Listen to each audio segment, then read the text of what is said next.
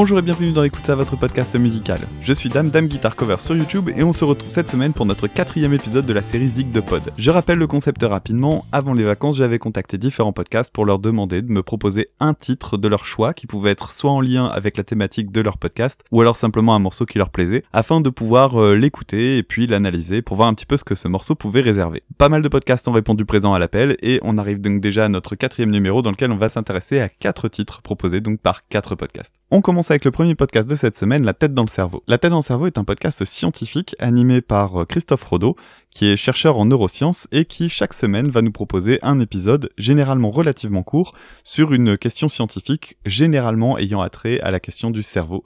Et c'est euh, super intéressant. Et étonnamment, il nous a proposé un morceau de Cypress Hill intitulé Insane in the Brain. Cypress Hill est un groupe de hip-hop californien, un des groupes euh, fondateurs de ce qui deviendra le rap West Coast. Et même si vous ne connaissez pas grand chose au rap, je pense que si vous avez connu les années 90, vous connaissez forcément ceci. mind slow. That's why I don't fuck with the big four. Oh, bro, I got to maintain. Cause a nigga like me is going insane.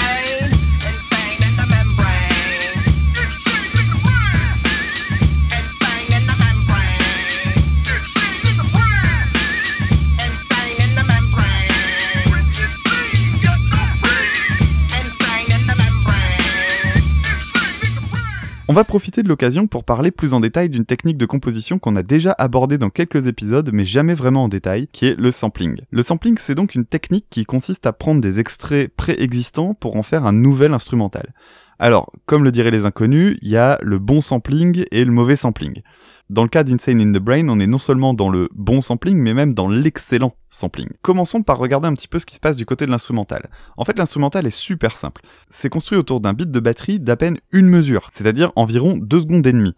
Et ça, ça changera jamais au cours du titre. C'est vraiment une boucle. Au mieux, elle est interrompue de temps en temps. La ligne de basse répond exactement à la même logique, et il y a un son aigu dont je reparlerai dans quelques minutes. D'abord, rendons à César ce qui appartient à César, cet instru inoubliable a été composé par DJ Muggs, qui, non content d'être membre de Cypress Hill, est un producteur de renom qui est derrière d'autres grands titres de hip-hop. DJ Muggs compose donc le titre Insane in the Brain à partir de quelques très courts extraits qu'il va étirer ou au contraire condenser, dont il va changer le pitch, c'est-à-dire la hauteur, ou dont il va filtrer certaines fréquences pour n'en laisser passer par exemple que les basses. Voyons un petit peu de quoi il est parti et où est-ce qu'il en est arrivé. La piste de batterie d'abord, elle provient d'un titre de George Samper, Get Out My Life Woman.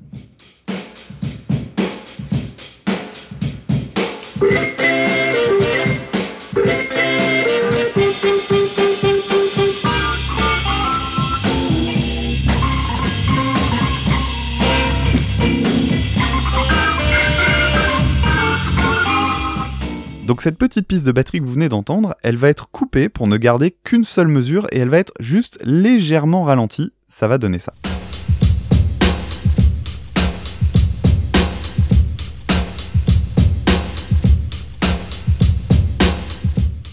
La ligne de basse provient du titre Spanish Harlem par le groupe The Drifters.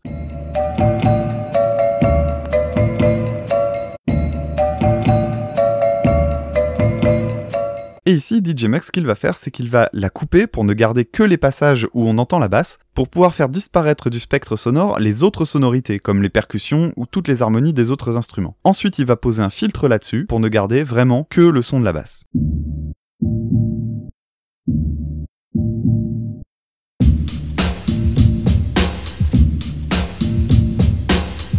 Ensuite, il y a ce petit cri qu'on entend après chaque partie de basse, et cette voix, vous la connaissez tous puisqu'il s'agit de James Brown dans le titre Say It Loud, I'm Black and I'm Proud.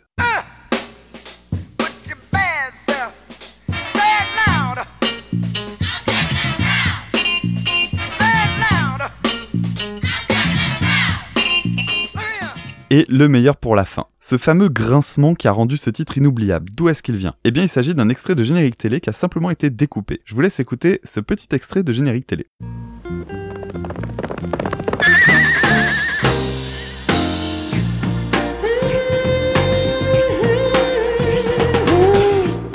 Et oui, vous avez bien entendu, ce n'est rien d'autre qu'un hennissement de cheval. Et quand on met tout ça bout à bout, on obtient un des instrus de hip-hop les plus iconiques des années 90. Énorme travail de la part de DJ Muggs. Et ce que j'aime bien dans ce morceau-là, c'est que ça montre bien l'infinie créativité, en fait, dont peuvent faire preuve certains DJ lorsqu'ils créent leurs instrumentaux. Et Surtout, ça montre aussi l'étendue de leur culture musicale. Ils vont chercher des vieux albums qui sont souvent un petit peu oubliés, et ils vont en garder non pas un passage entier, mais vraiment un extrait de quelques secondes. Et ça, vraiment, c'est quelque chose qui demande beaucoup d'inventivité. Je disais tout à l'heure que DJ Muggs était derrière d'autres titres inoubliables. Eh bien, à l'écoute de ce Insane in the Brain, j'ai eu un autre titre en tête, qui a lui aussi un petit son bien reconnaissable, un peu dans l'esprit du hennissement, et ce morceau-là, c'est Jump Around de House of Pain. cops at a job.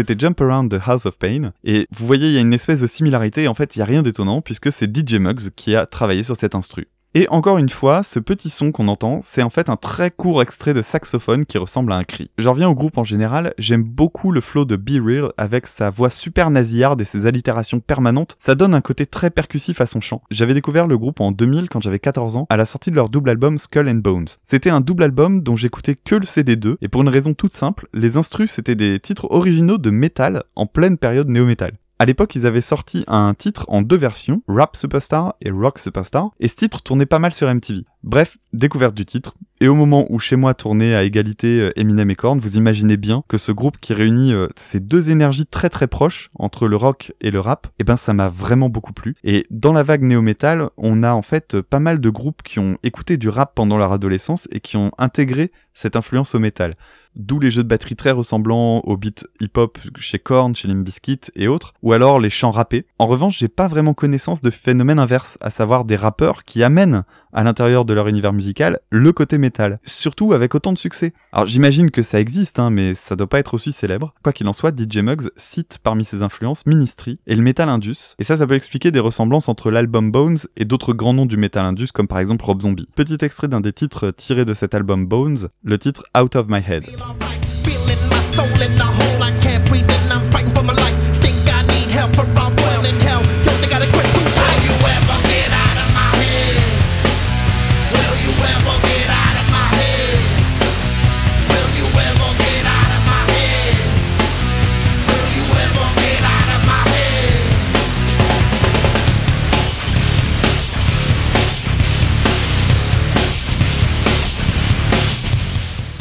Voilà donc pour le morceau de Cypress Hill proposé par Christophe Rodeau pour son podcast La tête dans le cerveau. Merci d'avoir participé. On continue avec le deuxième podcast de cette semaine, à savoir Punk Rock Show. C'est un podcast dans lequel Jean-Bat fait découvrir ses groupes favoris dans le domaine spécifique du punk rock. C'est un podcast que j'aime beaucoup parce que soit vous connaissez déjà les groupes et dans ce cas-là vous allez retomber dans une forme de nostalgie, à vous souvenir un petit peu de ce que vous avez pu entendre de eux. Et si vous ne connaissez pas, et eh ben c'est un très très bon moyen en fait de découvrir des groupes, donc euh, vraiment un très très bon podcast punk rock show. Alors fidèle à son podcast, il m'a proposé l'écoute de ce titre très célèbre d'Offspring, Pretty Fly for a White Guy, avec sa fameuse intro.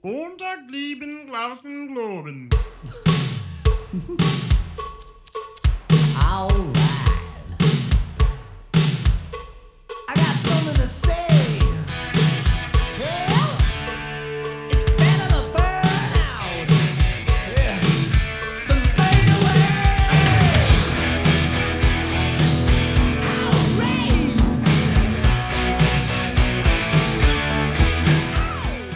Moi, comme je vous ai bien lu. Commençons donc par parler de cette intro en faux allemand qui est en fait empruntée au titre Rock of Ages de Def Leppard. C'est d'ailleurs un titre assez cool si vous aimez le rock un peu FM des années 80. Ce qui est marrant, c'est que finalement, aujourd'hui, on reconnaît davantage cette intro pour le titre d'Offspring à cause de son succès. Et d'ailleurs, j'imagine que le titre d'Offspring vous le connaissez puisque c'est un des singles qui a été le plus vendu par le groupe. Et pour ceux qui s'en souviendraient plus, ça ressemblait à ça.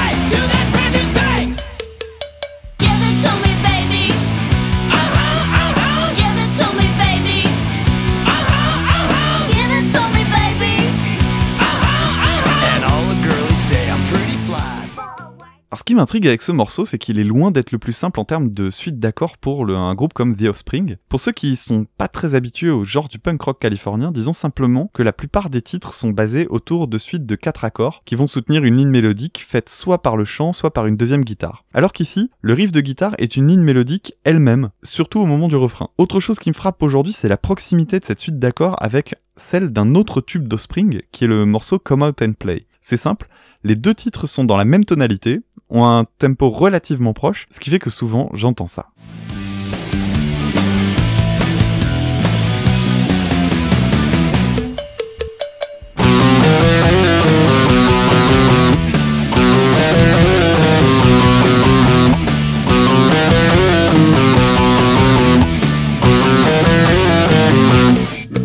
À l'époque de la sortie de l'album Americana, ils en ont pris pas mal dans la gueule à cause du côté très grand public du titre, et c'est vrai qu'il est très très inoffensif, mais bon, Offspring c'est du punk rock californien, donc il y a rien de bien violent. En revanche, c'est vrai qu'il y a pas mal d'atours qui en font un, titre très calibré radio, et on va parler un petit peu de l'importance d'un artifice fréquent en musique qu'on pourrait appeler simplement les gimmicks. Le premier gimmick du titre, c'est cette intro en faux allemand, qui vient donc d'un autre groupe, comme je l'ai dit tout à l'heure, mais qui a été vraiment immortalisé par Offspring avec son immense succès en termes de vente. Dès que vous entendez ces trois secondes-là, la première chose à laquelle vous pensez, c'est Pretty Fly. Mais c'est pas le seul gimmick. On a également le fameux un, dos, tres, cuatro, cinco, cinco, seis. Désolé pour mon accent espagnol, autant l'anglais ça va, par contre l'espagnol j'en ai jamais fait. Ce truc-là en fait c'est quelque chose que Dexter Holland, le chanteur d'Ospring, avait dans la tête depuis qu'il avait entendu euh, un animateur compter en espagnol lors d'un soundcheck sur une radio argentine. Donc il l'a réutilisé au moment de l'enregistrement. Et puis il y a un troisième gimmick aussi, c'est le haha très fort avec cette voix éraillée, euh, typique du chanteur. Et, puis le Give It To Me Baby, euh, chanté par des femmes avec un côté lascif. Bref, pas mal de petits gimmicks en fait qui viennent imprimer la chanson dans la tête. C'est d'ailleurs une des raisons pour lesquelles j'aime pas trop ce titre-là. Je trouve vraiment très très balourd en fait dans sa démarche. Il y a un côté, euh, vous savez, c'est un petit peu comme si on venait vous tirer par la manche. Euh, tiens, t'as vu, j'ai t'as vu, j'ai un truc qui fait que tu vas le retenir ce morceau. Et puis après, on, on le refait une deuxième fois. T'as vu, t'as vu? Et ça vraiment, c'est quelque chose qui me saoule. En revanche, l'album dont est tiré le titre, Americana, est de loin, mais vraiment de très très loin, mon album favori d'Offspring et un de mes albums préférés de rock tout court. L'album est bourré de titres absolument dingues. Il y a évidemment l'excellent titre euh, Kids Aren't Alright, mais aussi Feelings. Et Feelings, un truc que j'aime bien avec ce morceau-là, c'est que c'est une reprise d'un tube par Maurice Albert dans les années 70.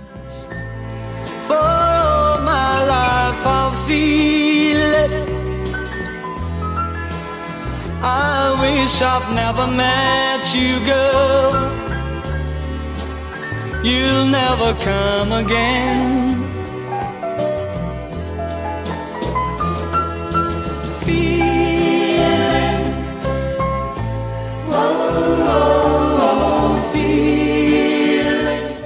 Et cette version, en fait, c'est déjà une reprise d'une chanson française de Dario Moreno qui s'appelle Pour toi. Et la version de Maurice Albert, avant d'être reprise par Offspring, elle a été par Mike Brandt aussi, et pas mal d'autres personnes. Voici la superbe version issue de l'album Americana, donc la version Offspring de Feelings.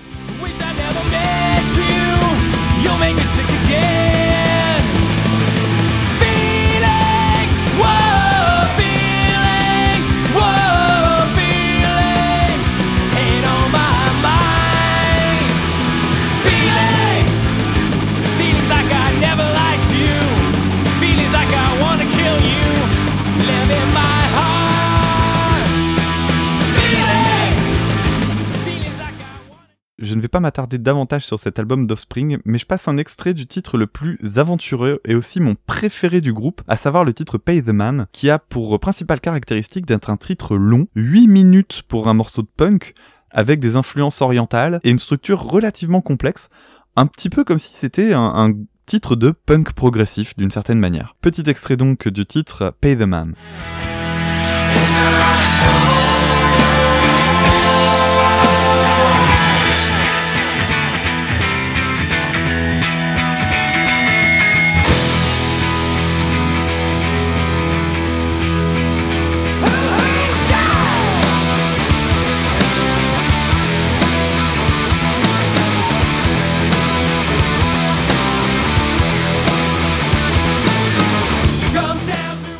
Été un petit peu court sur Pretty Fly, mais ça a été l'occasion de parler d'un des albums les plus importants dans ma découverte de la musique lors de mon adolescence. Alors un immense merci à Jean-Baptiste du Punk Rock Show pour cette proposition. Troisième podcast de cette semaine, le podcast Le Mégaphone. Alors le Mégaphone, c'est un podcast de rencontres musicales. Tous les 15 jours, Dimitri Régnier part à la rencontre de personnes pour leur faire écouter de la musique et leur demander ce qu'ils en pensent. Des instants brefs, spontanés et pleins de délicatesse.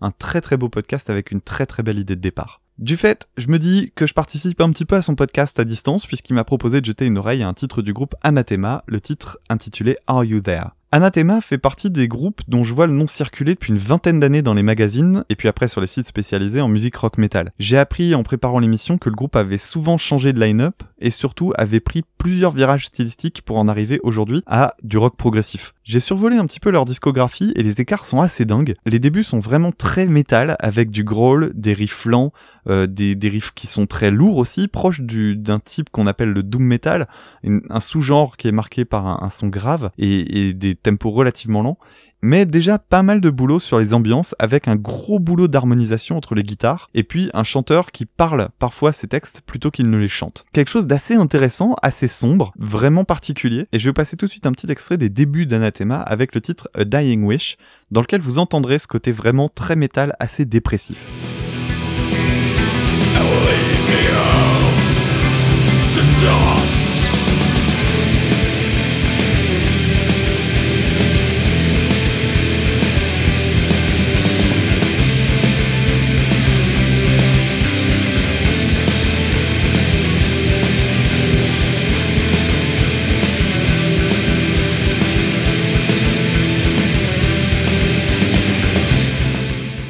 C'était le titre Dying Wish. Aujourd'hui, le groupe est passé dans le rock progressif et ça n'a plus rien à voir avec ce que vous venez d'entendre. Mais le mégaphone m'a proposé un titre de 2008 qui correspond donc à la période juste avant le rock progressif, une période où ils étaient un petit peu en recherche de style. Et le titre qu'il m'a proposé, Are You There, apparaît sur l'album Hindsight, qui est une sorte de compilation acoustique de titres plus anciens. C'est un morceau qui est vraiment très très doux et vous allez l'entendre, on est déjà aux antipodes de ce que je vous ai fait écouter il y a quelques instants.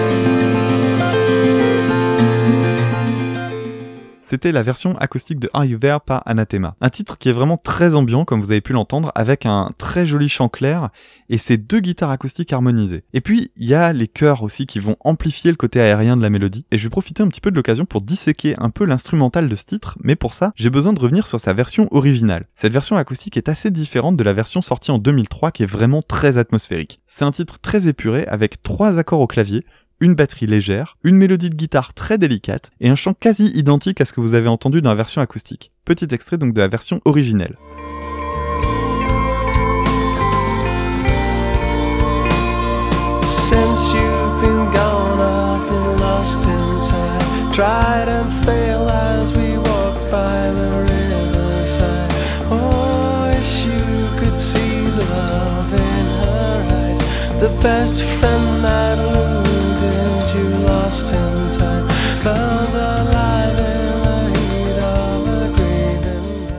Un titre vraiment très joli, mais surtout très très simple, puisqu'il est construit sur seulement trois accords en boucle. Et la version acoustique est basée exactement sur la même structure, même si elle semble plus compliquée à cause de ce qui est joué par la guitare. Là où on avait des accords plaqués au clavier, la guitare joue en picking, c'est-à-dire qu'elle joue au doigt. On aurait très bien pu avoir des accords battus ou des accords plaqués, un petit peu comme ça par exemple.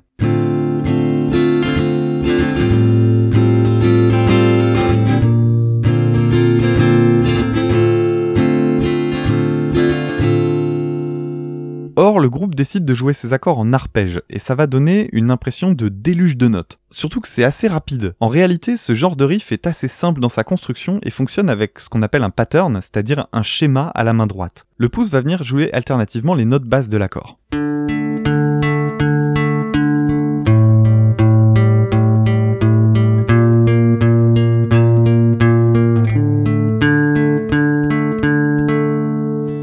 Les autres doigts, quant à eux, vont venir intercaler la partie mélodique de l'accord toujours dans le même ordre. Et c'est là que c'est intéressant. C'est-à-dire que même si on a l'impression qu'il y a beaucoup de notes, si vous tendez l'oreille, je vais vous le jouer au ralenti, vous allez remarquer qu'en fait c'est la même chose qui revient en boucle.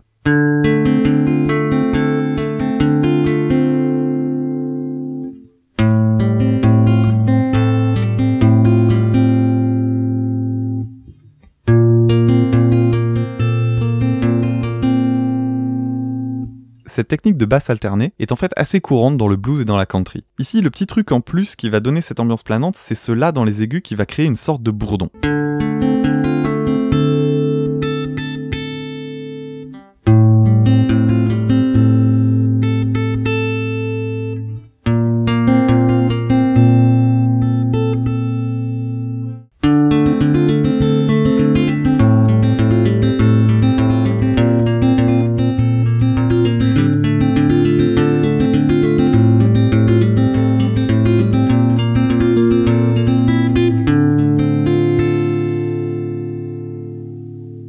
Cette note, on l'entend dans chaque accord. Le seul moment où elle disparaît, c'est le moment où la mélodie du refrain apparaît avec les deux guitares harmonisées. L'avantage d'une telle technique, c'est qu'elle va remplir le spectre sonore avec des basses, des médiums, des aigus, et en plus de ça, on a un petit côté percussif, un petit côté rythmique qui est impulsé justement par ce principe de basse alternée. Du coup, c'est plus simple de faire disparaître la batterie et de ne garder que les guitares qui font tout le boulot et qui vont donner du coup ce côté très intimiste. Si vous aimez les reprises acoustiques, je vais vous conseiller une vraie pépite très confidentielle, qui est pas un artiste produit, bien qu'il ait son groupe, mais un simple guitariste sur YouTube qui m'a complètement bouleversé avec une reprise qu'il s'est complètement réappropriée de Like Spinning Plates de Radiohead. Son compte YouTube s'appelle B-Side Project, et vous y trouverez d'autres excellentes reprises, notamment une de Björk assez dingue, mais aussi ses compositions perso sous le nom de B-Side. Et franchement, ce mec, il a un talent de fou. Bref, c'est parti pour B-Side Project avec son hallucinante version de Like Spinning Plates de Radiohead.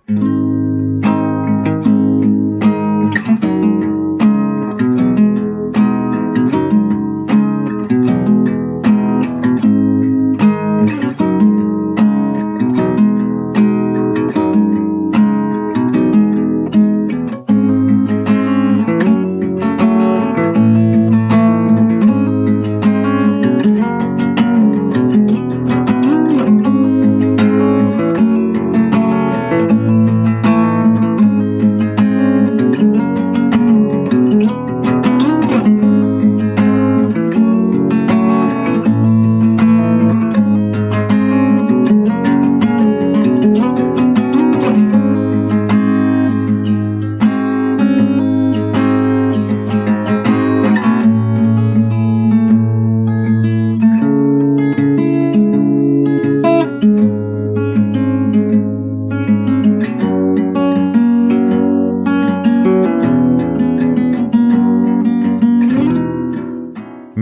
au Mégaphone pour sa proposition et merci pour ton concept que j'adore. Et heureusement que tu ne tombes pas sur moi dans la rue parce que sinon tes épisodes duraient des plombes. On en arrive au quatrième podcast de cette semaine, le podcast B-News USA.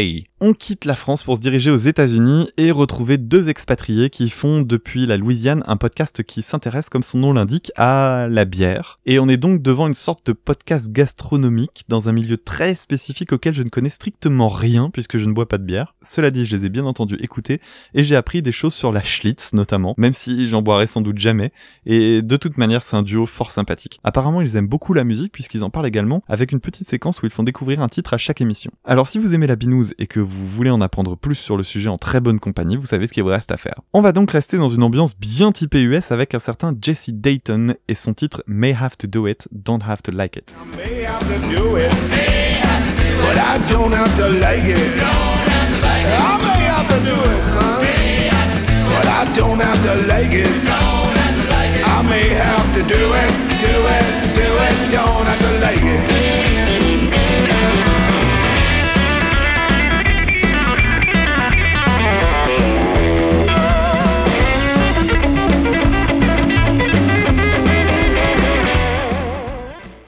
Entendu, on est dans un bon petit blues bien sympa et le mec est un très très bon guitariste. Ce qui est intéressant dans ce titre, c'est le mélange entre les influences de Jesse Dayton. Son style de prédilection, ça semble être un mélange de blues and country. Dans ce titre-là, le côté blues est assez évident, on a une suite d'accords super basiques, vraiment typiques du blues, un mi, un la7, un si7. On peut pas faire plus classique. Ensuite, on a évidemment l'importance des solos à la fin de chaque refrain parce que bon, le blues, c'est la guitare. Le côté country, lui, il est assez discret, mais on le ressent essentiellement à cause de ce pattern de batterie qui est super simple, basé essentiellement sur des petits coups de caisse claire, qui est quelque chose qu'on retrouve beaucoup en fait dans la musique country. Et puis il y a ce petit côté rock, même plutôt rockabilly, qui ressort grâce à cette basse qui ressemblerait presque à de la contrebasse. Et surtout, on quitte les guitares type Fender Stratocaster comme on entend traditionnellement dans le blues pour une demi-caisse avec un vibrato qu'on appelle un vibrato Bixby. Et c'est un type de guitare qui a un son assez spécifique, vraiment reconnaissable, qu'on entend notamment chez des gens comme Brian Setzer. Bref, un phrasé blues mais avec un son plus proche de celui du rockabilly. Alors j'ai cherché des infos parce qu'il faut bien reconnaître que Jesse Dayton n'est pas très très célèbre dans nos contrées. En fait, ce mec mène sa barque de manière assez chaotique, ou plutôt il gère sa carrière selon les rencontres et les opportunités. Le type a eu déjà l'occasion de rencontrer des grands noms, alors c'est le cas de par exemple Johnny Cash ou Lemmy de Motorhead, et il a accompagné quelques groupes en tant que guitariste live. Tant et si bien que sa carrière solo a pas l'air d'être la plus grande partie de son activité. L'album dont est tiré l'extrait date de cette année, et un titre a l'air de faire un petit peu parler de lui quand même, il s'agit du titre Charlottesville. Si vous vous souvenez, Charlottesville avait été le théâtre d'affrontements entre des groupes de ce qu'on appelle l'alt-right, des têtes pleines d'eau pro-white power, et des néo-nazis qui étaient rassemblés contre le déboulonnage de monuments confédérés. Et évidemment, bah, ils se sont retrouvés face à des manifestants antiracistes. Il y a eu de nombreux affrontements, on en a beaucoup parlé parce qu'il y avait une certaine complaisance politique de la part de Donald Trump à l'égard des groupes d'extrême droite, mais aussi de la part des politiques locaux et des autorités sur place. Bref, tout ça s'était terminé avec une victime, une certaine Heather Heyer, renversée par une voiture qui avait foncé sur la foule de manifestants. Alors pourquoi je parle de ce titre en particulier? Eh bien parce que certains courants musicaux sont affiliés à des secteurs géographiques et certaines cultures, et cette culture blues country texane n'est pas du tout la plus ouverte sur le monde que vous puissiez imaginer. J'ai lu une interview de Jesse Dayton dans laquelle on lui demandait s'il avait perdu des fans pour ses positions politiques et ce qu'il en pensait. Sa réponse était lapidaire. Il a dit Il y a 8 milliards d'habitants sur Terre, si je perds des fans, j'en récupérerai des meilleurs. Petit extrait donc du titre. Charlottesville,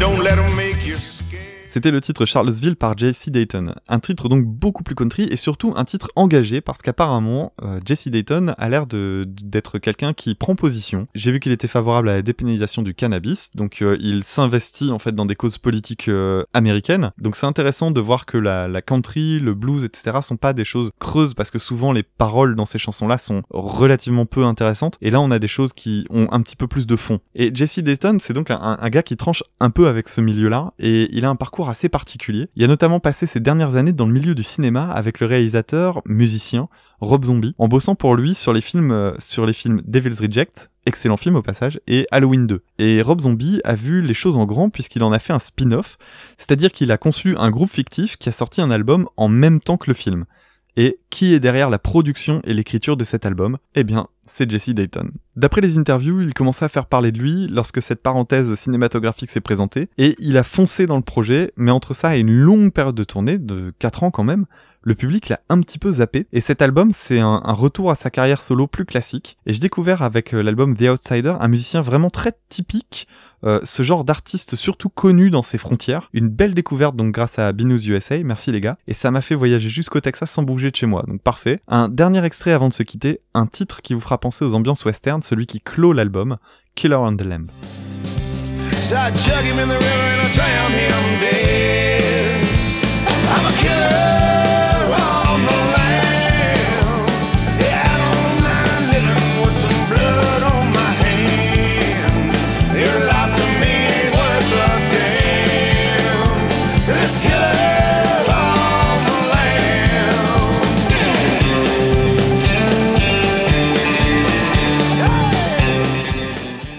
Voilà pour le quatrième épisode de Zig de Pod. Comme d'habitude, vous pouvez nous retrouver sur les réseaux sociaux, surtout via Twitter, at écoute ça, e c o u t e du bas ca, ni accent ni cédille. Vous pouvez nous contacter par mail si vous le souhaitez, écoute ça podcast à gmail.com. Il y a également le site Podmust sur lequel vous pouvez nous retrouver, cliquer sur une petite flèche pour nous faire monter dans les classements, ainsi que sur iTunes. Vous connaissez les règles avec euh, les 5 étoiles, les commentaires, blablabla, toutes ces choses qui font que les podcasts gagnent en visibilité.